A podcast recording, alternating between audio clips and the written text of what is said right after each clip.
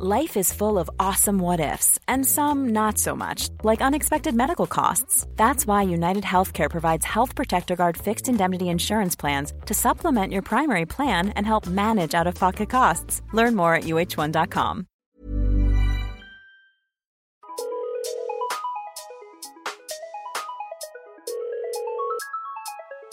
Bonjour, c'est Chéra et bienvenue dans mon podcast Bip Sonore. Un podcast où je réponds à des questions existentielles qui peuvent être futiles, utiles. Il n'y a pas de questions bêtes.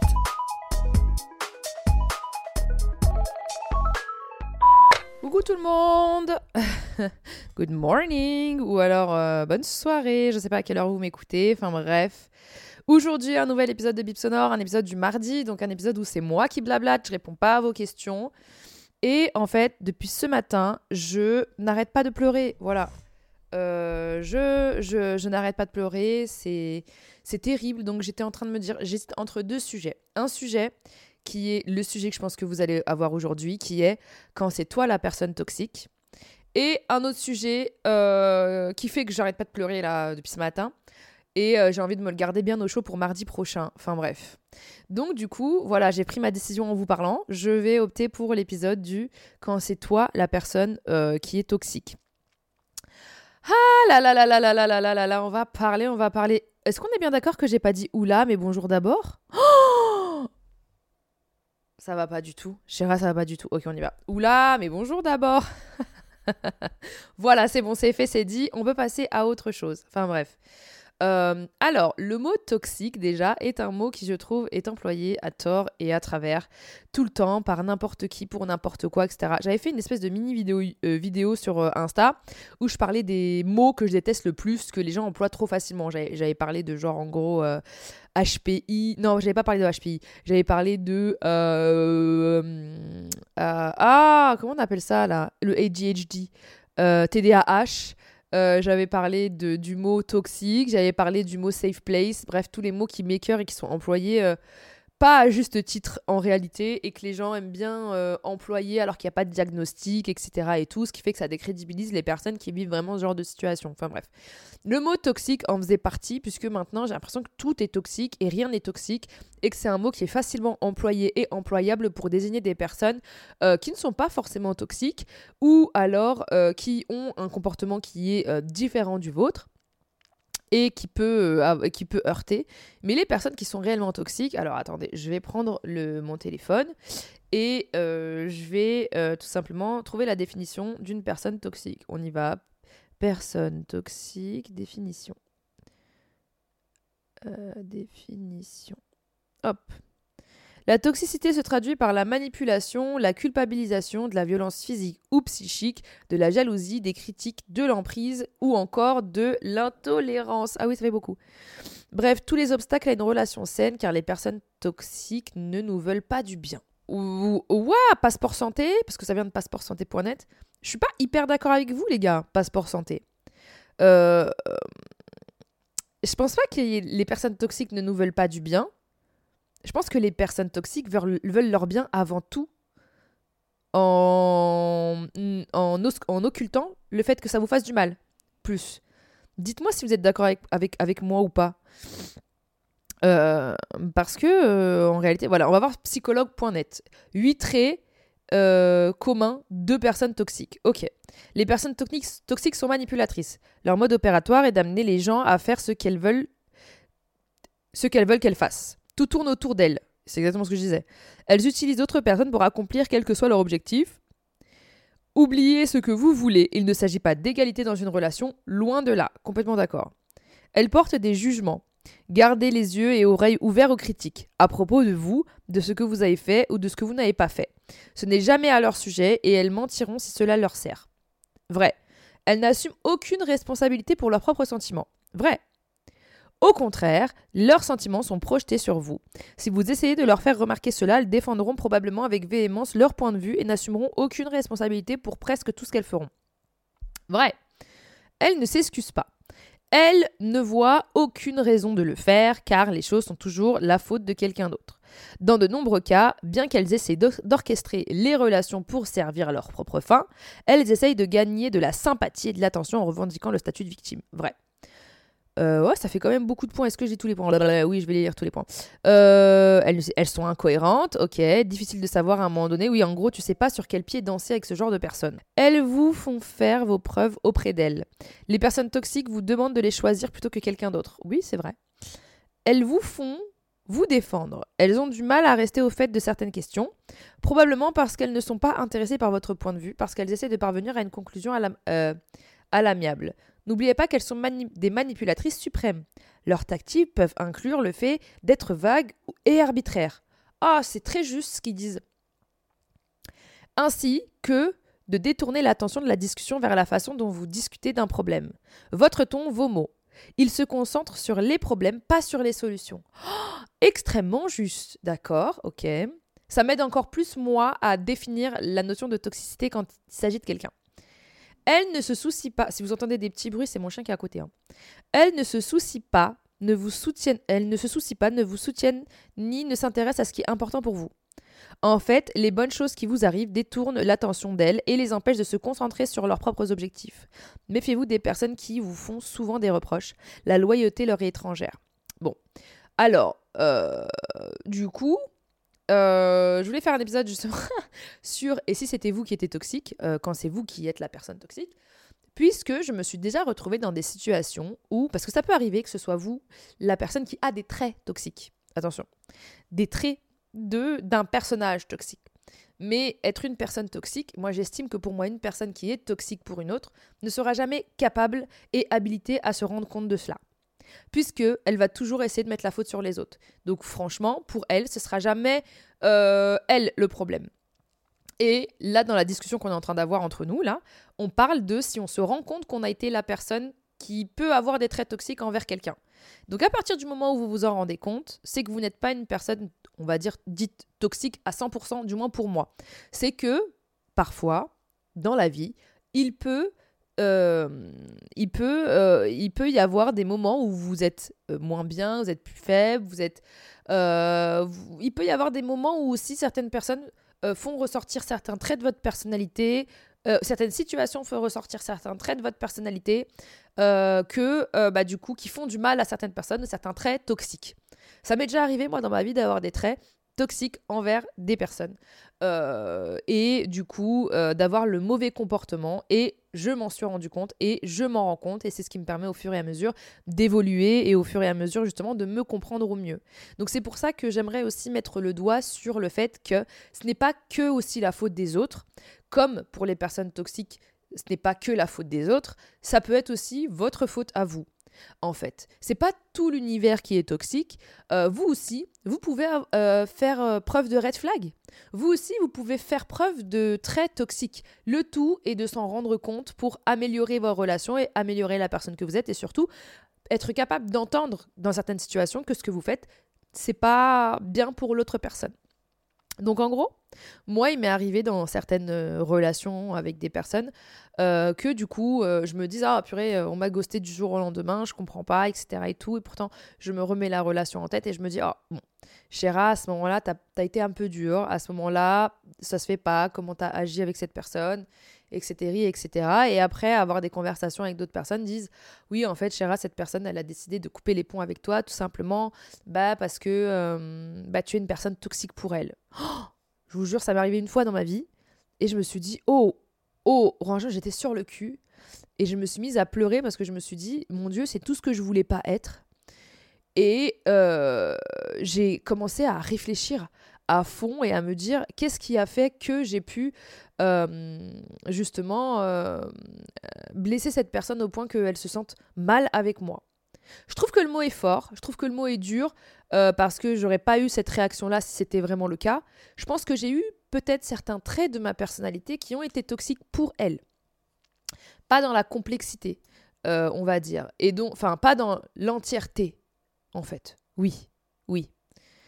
Et donc, du coup, je me suis dit, waouh, oui, à certaines périodes de ma vie, j'ai eu euh, certains euh, euh, comportements qui peuvent être toxiques, comme par exemple le fait justement, parce qu'en fait c'était une relation que j'avais avec cette personne-là, et j'ai toujours eu ce besoin étouffant de vouloir surprotéger mes amis. Pardon, excusez-moi, j'ai le nez pris parce que j'ai beaucoup pleuré. Je sais pas si je vous ai dit au début de, au début de, de l'épisode. Donc du coup, euh, avant, j'avais ce besoin d'étouffer et de surprotéger mes amis parce que pour moi, c'était la meilleure manière de leur prouver mon amour. En gros. Et en fait, euh, bah, j'avais une relation euh, avec une personne amicale et cette personne-là était, j'estime, moins mature que moi sur certains points. J'avais peut-être beaucoup d'immaturité dans d'autres points, mais cette personne-là avait beaucoup d'immaturité dans d'autres points dans lesquels j'avais plus de maturité. Ce qui fait qu'en gros, bah, du coup, il y a un décalage. Et en fait, j'adoptais vraiment une posture de maman avec cette personne-là. J'ai ce besoin de materner les gens autour de moi. Je ne sais pas pourquoi, c'est horrible.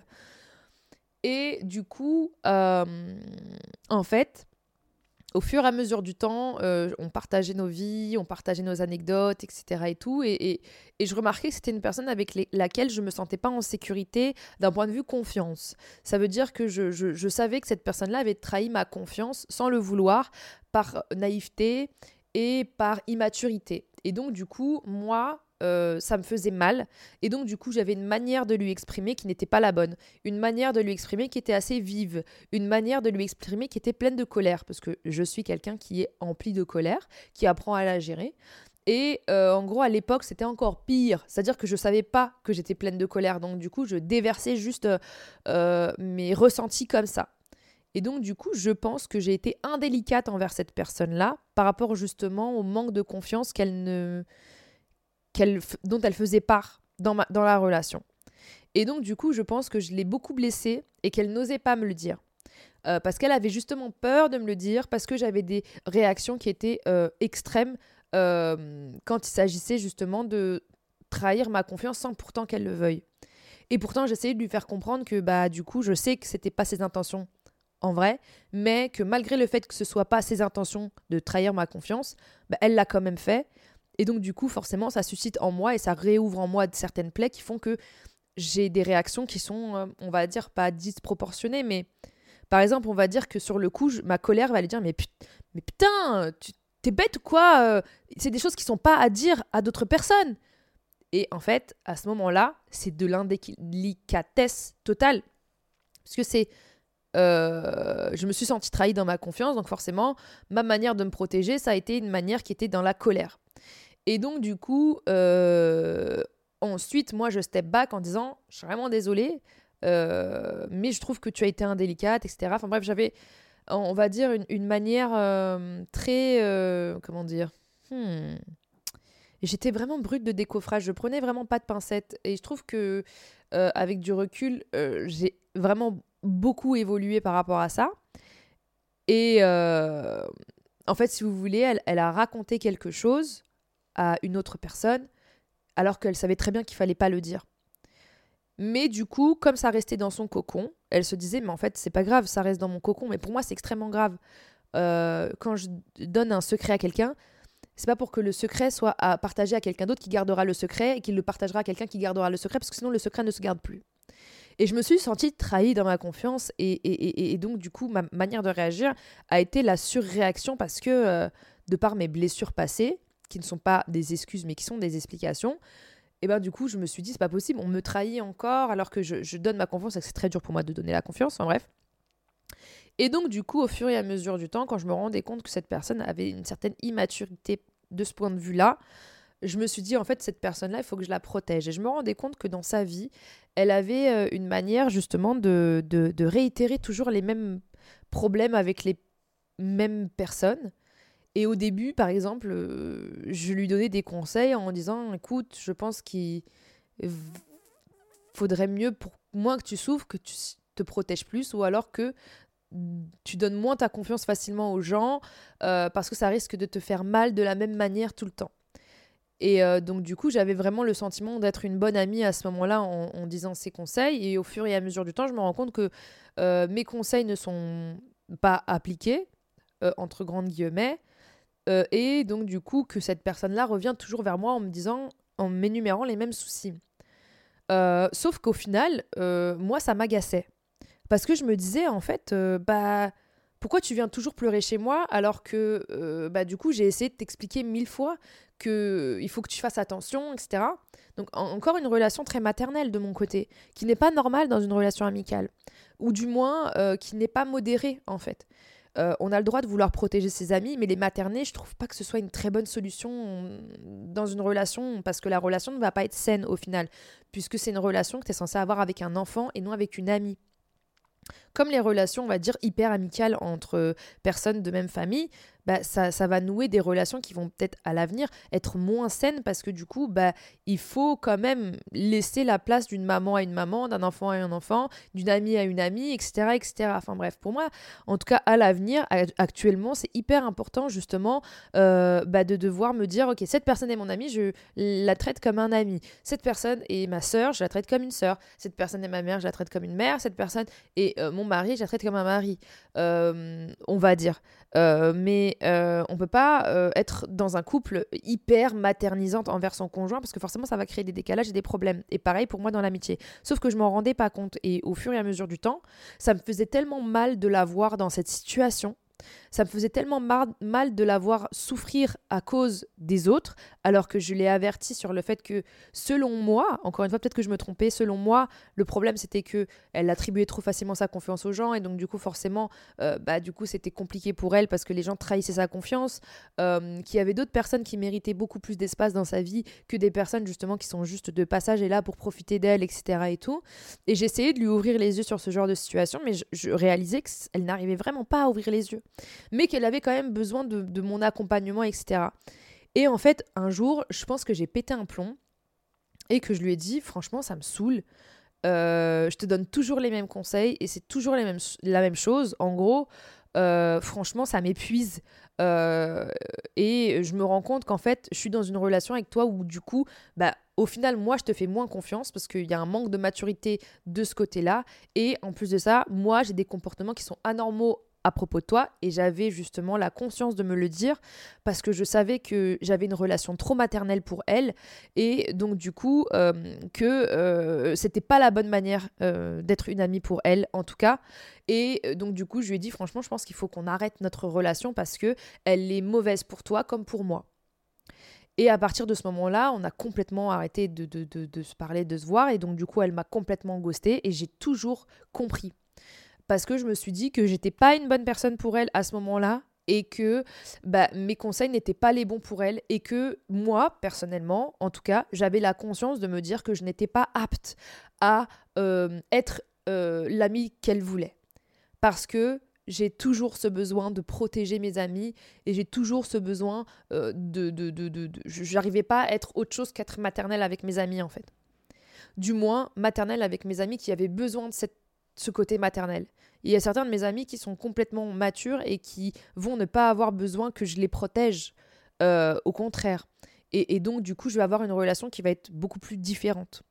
Et donc, au fur et à mesure du temps, je me suis rendu compte que oui, j'avais des traits toxiques envers cette personne-là, mais c'est même pas contre elle, c'est vraiment parce que j'avais ce sentiment et ce besoin de vouloir trop la protéger, et peut-être que ça l'étouffait, I'm Sandra, and I'm just the professional your small business was looking for. But you didn't hire me because you didn't use LinkedIn jobs. LinkedIn has professionals you can't find anywhere else, including those who aren't actively looking for a new job but might be open to the perfect role, like me. In a given month, over 70% of LinkedIn users don't visit other leading job sites. So if you're not looking on LinkedIn, you'll miss out on great candidates like Sandra. Start hiring professionals like a professional. Post your free job on linkedin.com/people today. Peut-être que j'étais indélicate, peut-être que je lui faisais du mal et qu'en fait, elle avait juste besoin d'une oreille attentive et d'une épaule. Et euh, du coup, j'ai beaucoup culpabilisé, je me suis beaucoup senti mal, euh, je me suis beaucoup remise en question et je me suis beaucoup dit, euh, en fait, je pense que dans plusieurs de mes relations, j'ai dû adopter des comportements qui étaient pas les bons, comme beaucoup de mes amis ont apporté des, relations, des, des comportements qui étaient pas les bons. Ça ne fait pas d'eux des personnes complètement toxiques, ça fait d'eux des personnes qui ont adopté des traits toxiques à certaines périodes de leur vie avec moi parce que euh, il y avait un problème dans la manière de dialoguer et parce que euh, bah, du coup euh, on ne se comprenait pas, etc., etc. Et donc, au fur et à mesure du temps, j'ai essayé de me, de me rendre compte et de me dire, ok, dans mes relations amicales, de quoi ont besoin mes amis et de quoi n'ont pas besoin mes amis, en réalité, des personnes que j'estime très fort. Et au fur et à mesure du temps, je me suis, je me suis dit en fait que cérébralement, ça me coûtait trop d'énergie de me poser ce genre de questions. Et donc, c'est pour ça qu'au fur et à mesure du temps, j'ai décidé de me dire, ok, Chéra, euh, tes relations amicales te drainent énormément. Je pense qu'il va falloir que tu mettes un frein à, à, tout le, le- le cercle amical. Et c'est ce qui m'a fait aussi me dire, moi, euh, j'ai même fait une vidéo de me dire, en gros, tu n'es pas faite pour l'amitié. En fait, peut-être que euh, ta manière d'être amie avec les gens est, est- est beaucoup trop brusque, beaucoup trop maladroite, et beaucoup trop intense, beaucoup trop extrême, et que certaines personnes n'ont pas besoin de ce genre de choses-là. Et peut-être que tu n'arrives tout simplement pas à nouer des liens amicaux parce que euh, tu es trop intense. Et donc c'est pour ça que j'ai décidé de me mettre sur pause de ce côté-là parce que j'avais pas envie de faire du mal à d'autres personnes en plus et j'avais pas envie de me faire du mal encore plus que je m'étais déjà fait du mal dans mes relations avec les autres. Euh, parce que des fois on se rend pas compte qu'on est un cactus et qu'on peut faire mal aux autres euh, sans le vouloir, euh, quand, bien même nos intentions sont, bonnes. Des fois aussi, à certains moments de votre vie, où vous savez très bien que vous êtes émotionnellement pas prêt à justement échanger de la meilleure des manières avec les autres. Quand vous-même, votre bol émotionnel, comme viens de dire, votre vase émotionnel est rempli, c'est compliqué de, laisser la porte à quelqu'un d'autre pour qu'il puisse bah, partager avec vous. Donc c'est pour ça que moi-même, je me suis isolée, on va dire, pour me dire, et aussi j'avais le luxe de pouvoir m'isoler pour me dire, ok, euh, là, ça va pas. Euh, tu as trop enchaîné. Euh, enchaîné. Comme si j'avais enchaîné les relations. Mais enchaîné. du coup, il va falloir que tu ralentisses pour ton cœur, pour toi et aussi pour les autres. C'est aussi bien de se rendre compte que on peut faire du mal aux autres sans le vouloir. Ça fait partie d'un d'une maturité, d'une certaine maturité émotionnelle qu'on peut avoir pour se préserver et préserver aussi les autres, en gros. Et au fur et à mesure du temps, euh, à force d'analyser les autres, j'ai souvent entendu dans, les conversations Ouais, ce mec est toxique, cette meuf elle est toxique, nanana, alors qu'en fait, bah, c'est pas forcément le cas. C'est des personnes qui ont eu des traits qui ont été toxiques pour vous à certaines périodes, mais c'est pas des personnes qui sont toxiques dans leur entièreté. Il y a des personnes qui sont toxiques dans leur entièreté, mais ce sera des personnes qui ne pourront jamais se remettre en question et qu'on ne pourra pas évoluer, parce que pour moi, ça fait partie euh, de quelque chose qui est pathologique. euh, en réalité, après, s'il y a des psys qui me regardent, dites-moi, c'est peut-être que je me trompe. Oulala, chérie, elle dit n'importe quoi dans ses vidéos, dans ses podcasts, oulala, là, là, là, là. Mais moi, je suis là pour débattre et je suis là pour dire ce que je pense euh, en réalité et j'ai le droit de me tromper. Mais je suis là pour dire ce que je pense par rapport à enfin, je suis là pour dire ce que je pense par rapport à mon vécu, en tout cas, en gros. Et c'est pour ça que c'est hyper intéressant pour moi d'avoir euh, euh, votre retour. Euh, et du coup, c'est hyper important aussi de se dire, ok, bah, peut-être que moi aussi, en fait, j'ai eu des comportements toxiques envers certaines personnes. Posez-vous, vous, la question de vous dire, est-ce que vous avez eu des comportements toxiques par rapport à, quelqu'un, par rapport à votre conjoint par... Ça peut arriver dans certains... Et je vais même vous dire, euh, des fois, c'est des comportements de défense euh, qui sont liés aussi à des traumatismes. Euh, des comportements de défense qui sont plus forts que vous, parce que c'est, ça a été toujours la manière qui a fait que vous arrivez à survivre émotionnellement dans une relation. En gros. Et je pense que des fois, il y a certaines situations et certaines personnes qui, malgré elles, font ressortir le pire de nous. Je dis pas que ce sont des personnes euh, qui le font intentionnellement. Je dis que ce sont certaines relations qui font que, par exemple, bah, euh, vous allez être euh, là à vous dire mais je, ne me reconnais pas avec cette personne et, je, n'y arrive pas en fait. Et, comment est-ce que ça se fait? Alors, par exemple, moi dans mon exemple, c'était une personne qui était fragile émotionnellement et qui avait besoin, j'avais l'impression d'être maternée. Et pour moi, ma manière de lui prouver mon amour, c'était d'être comme une mère envers elle, sauf que c'était pas du tout ce dont elle avait besoin.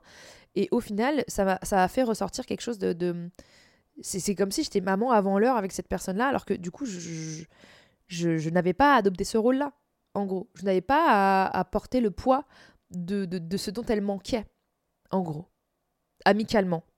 Parce que ça traverse, on va dire, euh, toutes les compétences d'un ami.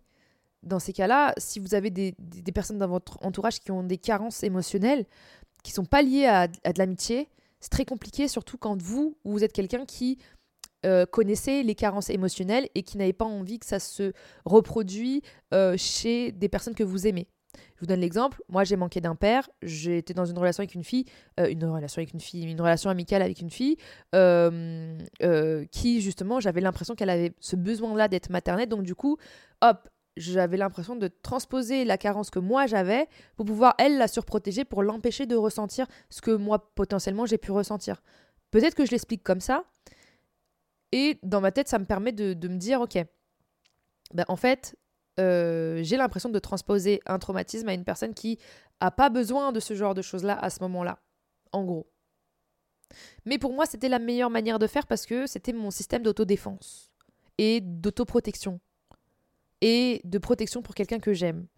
Parce que j'ai le sentiment de me dire que dans mes relations humaines, si c'est des personnes qui sont entières avec moi et que j'aime de tout mon cœur, je vais pas réussir à faire autrement. Ouais. Ouais. Et en fait, je vais pas essayer de moins aimer les gens que j'aime. Parce que c'est trop dur pour moi. Parce que je j'arrive pas à jauger. Et je pense qu'à l'avenir, il va falloir que j'apprenne à jauger. Euh, en gros. Et j'apprenne. C'est pour ça que pour moi, la, la visualisation de l'oignon, elle est importante parce que ça me permet de visuellement et, et, on va dire physiquement dans ma tête euh, faire le gap. De me dire, ok, là, tu as eu par exemple un comportement qui a été trop extrême par rapport à la couche de l'oignon que la personne est. En gros. Euh, cette personne-là, elle est très extérieure à ton oignon. Il faut que émotionnellement, tu te débranches beaucoup plus parce que, euh, bah, du coup, tu lui donnes de l'importance émotionnelle que cette personne-là ne t'apporte pas. Et donc, du coup, comme il y a un décalage, bah, la relation ne va pas être équilibrée. Donc, il va y avoir quelqu'un qui va avoir plus de mal que l'autre. Et donc, c'est pour ça que l'oignon, ça m'aide. Parce que je me dis, ok, personne de surface, réaction de surface. Personne intérieure, réaction d'intérieur. Parce que je peux me permettre. Parce que ce sont des personnes qui me connaissent, qui m'aiment comme je suis. Et c'est des personnes que je connais, que j'aime comme ils sont. Et donc, du coup, je vais avoir une faculté à hum, Je vais avoir une faculté à les comprendre. Je vais avoir une faculté à me dire, ok, euh, cette personne-là, elle est sensible, par exemple. Donc, du coup, il va falloir que moi, de mon côté, je fasse plus attention. Et donc, du coup, l'énergie que je vais mettre dans cette relation qui est une personne de l'intérieur, va être une énergie qui va être renouvelée puisque je sais que c'est quelqu'un de l'intérieur, parce que je sais que du coup, d'un point de vue énergie, on va se le rendre en gros. Que si par exemple je porte la même intensité envers une personne qui est en dehors de l'oignon, et ben du coup au final moi émotionnellement je vais m'investir beaucoup pour cette personne qui au final cette personne ne va pas me donner autant que moi je m'investis. Et donc du coup au final il va y avoir un décalage. Moi je vais être déçue je vais être frustrée je vais être pas bien. Et donc du coup je vais donner de l'énergie auprès d'une personne qui me donne pas autant d'énergie. Et donc du coup je vais être aspirée énergiquement alors qu'il y a d'autres personnes à l'intérieur qui méritent et qui ont besoin de l'énergie que j'ai. Voilà et je pense aussi que visualiser les gens et les relations comme dans un oignon avec une couche, c'est hyper important pour vous parce que du coup, bah, ça va vous aider, même vous, à... Ça se trouve, ça va pas du tout vous aider parce que je, dis que ça m'aide moi, mais ça se trouve, ça va pas aider d'autres personnes. Mais du coup, ça va vous aider à tout simplement euh, rendre les relations plus saines assainir vos relations et faire en sorte qu'il y ait certaines relations qui fassent moins ressortir certains traits de votre personnalité qui peuvent être mauvais pour certaines personnes et mauvais pour vous. Hein. Parce que montrer dans certaines situations le pire de soi-même, ça fait pas du bien à la personne, mais ça fait pas du bien à vous-même quand vous êtes une bonne personne. Les personnes qui sont foncièrement mauvaises, quand on fait ressortir le pire d'eux, ils en ont rien à foutre, puisqu'ils n'ont aucune culpabilité en fait de faire ressortir le pire d'eux-mêmes, parce qu'ils s'en fichent de ce que vous, vous allez ressentir quand vous êtes dans une relation avec quelqu'un qui, euh, justement, a de l'empathie, etc., quand cette personne en face de vous fait ressentir le pire de lui-même et que cette personne a de la culpabilité de faire ressentir le pire de lui-même, vous êtes dans une construction parce que vous êtes capable de lui dire, parce que cette personne sera capable d'entendre qu'à ce moment-là, il a fait ressortir le pire d'elle-même. Et donc, du coup, au final, ça aide à faire évoluer la personne, à faire vous évoluer, à comprendre la personne, qu'est-ce qui a fait ressortir le pire d'elle-même, pourquoi et comment, et euh, du coup comment mieux anticiper du coup les autres euh, échanges euh, à l'avenir et améliorer votre relation. Le pire c'est quand vous rencontrez des personnes en face de vous qui n'estiment avoir aucun tort jamais jamais jamais jamais. des personnes qui ne se remettent jamais en question de rien, des personnes qui n'estiment avoir aucune culpabilité dans le fait d'avoir fait mal à quelqu'un.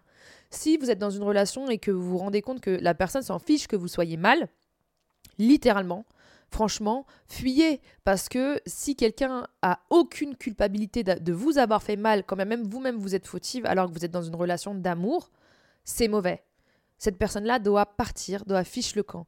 Puisque quand quelqu'un vous aime, peu importe, en gros, ça lui fait mal de vous voir mal, puisque c'est une personne qui vous aime et qui, malgré tout, n'a pas envie euh, de vous voir souffrir et qui, euh, euh, a de l'empathie pour vous lorsque vous souffrez, que vous, ce soit de votre faute ou de sa faute, en gros. Oui, c'est deux fois la même chose. Que ce soit de sa faute à elle ou que ce soit de votre faute à vous. Donc du coup, euh, ce que je vous encourage vraiment aussi pour éviter justement la toxicité d'autres des comportements toxiques d'autres personnes et pour vous, vous-même vous, aider à vous dire, ok, cette personne-là a, eu un trait de sa personnalité à ce moment-là qui était un peu néfaste pour moi. Euh, ce qui peut vous aider à vous dire euh, est-ce que cette personne est complètement toxique ou non, c'est de se dire est-ce que cette personne euh, a, un minimum de culpabilité lorsqu'elle voit que je suis mal? C'est mon chien encore qui fait du bruit. il peut y avoir aussi certaines phases où des personnes ne vont pas avoir de la culpabilité parce qu'elles vont avoir la fierté de se dire que je n'ai pas envie de montrer que je suis faible, alors qu'au fond d'elles, elles ressentent de la culpabilité. Mais ça, c'est autre chose. Ça veut dire que c'est des personnes qui ont un ego qui est tellement surdimensionné qu'ils ne veulent pas faire passer leurs émotions, euh, qu'ils ne veulent pas faire passer leurs émotions, alors que montrer leurs émotions, ça pourrait vous faire du bien et vous aider. Euh, et là, du coup, on est dans un autre type, je trouve, de personnes qui sont des personnes qui ont un ego tellement grand que du coup, euh, si elles voient que vous êtes mal, bah, elles vont faire semblant qu'elles n'ont pas d'empathie parce qu'elles n'ont pas envie de montrer leurs faiblesses et leurs émotions.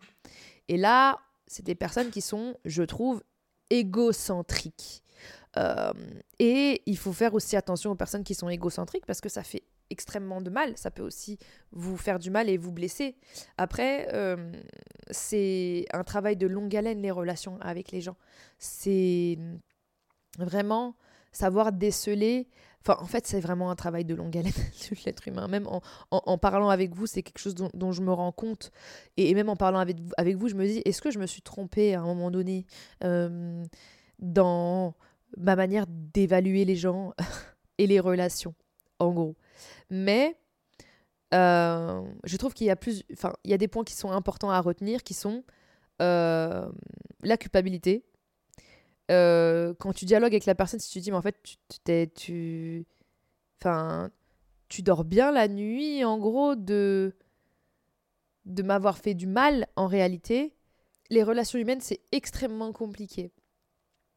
C'est vraiment, je trouve, la chose la plus mystérieuse et compliquée et qui évolue en fonction du temps. Parce que j'ai vraiment l'impression que tout le monde arrive avec toute sa planète de, sentiments, d'émotions, de vécu, etc. Et qu'il faut que ça s'imbrique parfaitement avec la planète de l'autre, ou alors que l'autre personne arrive à lire en vous ou, autre, vous voyez Mais à partir du moment où, vous êtes avec quelqu'un qui plusieurs fois euh, vous a blessé, vous a fait du mal et n'a exprimé aucune culpabilité, aucune remise en question, euh, et euh, ne a toujours remis la faute sur vous, qui a aucune empathie, qui a aucun partage, c'est une relation qui est unilatérale que dans son sens. Et encore une fois, c'est une personne qui vit une relation à deux ou à plusieurs, euh, si c'est de l'amitié ou autre, que dans son propre intérêt. Et vous devez absolument fuir les personnes qui n'ont aucune culpabilité et euh, qui ont aucune empathie. Moi, il n'y a rien de pire que les gens qui n'ont pas d'empathie dans la vie. C'est vraiment quelque chose qui me sidère et je me dis qu'en fait, c'est extrêmement compliqué pour eux de, leur expliquer à quel point ils peuvent faire mal à certaines personnes sans se rendre compte puisqu'ils s'en foutent. Et en fait, euh, c'est un non-sujet. Donc des fois, en fait, même quand vous n'êtes pas dans une relation avec quelqu'un, juste le fait de d'observer une personne, se comporter avec d'autres personnes, ça peut déjà être un truc à vous dire, oula, cette personne, je ne m'approche pas d'elle parce que euh, en fait, c'est euh, littéralement euh, une, une, une, une, bombe à retardement qui explose sans constater les dégâts qu'elle fait. Voilà. Ce sont des bombes, des grenades qui explosent et qui se disent, mais en fait, si tous les gens ont explosé autour de moi, c'est absolument pas de ma faute. J'ai rien fait du tout. Et puis, en même temps, ils l'ont cherché. Quoi?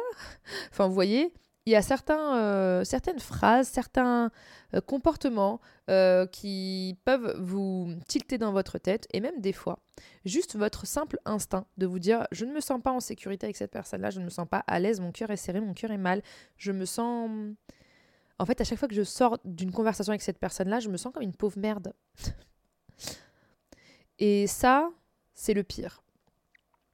Ouais, ça c'est ça c'est vraiment vraiment vraiment vraiment le pire et surtout le pire c'est quand vous essayez de faire comprendre à cette personne que à ce moment-là vous vous êtes senti mal etc et que il n'y a que de la fermeture que euh, du mais non c'est toi mais non c'est toi mais c'est pas de ma faute mais si tu ressens ça alors que vous savez pertinemment que déjà dans votre démarche d'être en conversation avec cette personne-là, c'est déjà une bonne chose.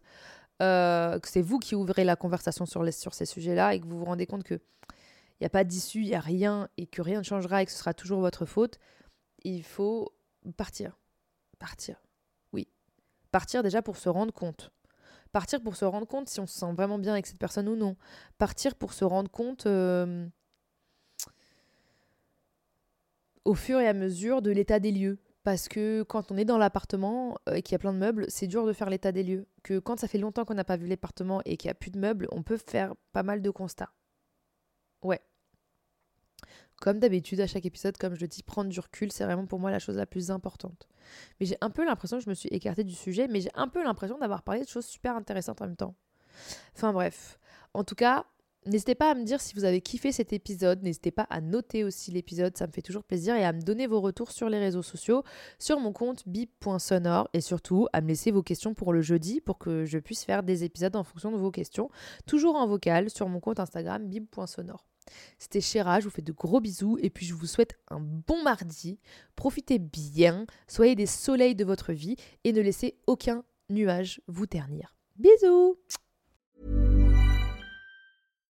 Hi, I'm Daniel, founder of Pretty Litter. Cats and cat owners deserve better than any old-fashioned litter. That's why I teamed up with scientists and veterinarians to create Pretty Litter. Its innovative crystal formula has superior odor control and weighs up to 80% less than clay litter. Pretty Litter even monitors health by changing colors to help detect early signs of potential illness. It's the world's smartest kitty litter. Go to prettylitter.com and use code ACAST for 20% off your first order and a free cat toy. Terms and conditions apply. See site for details.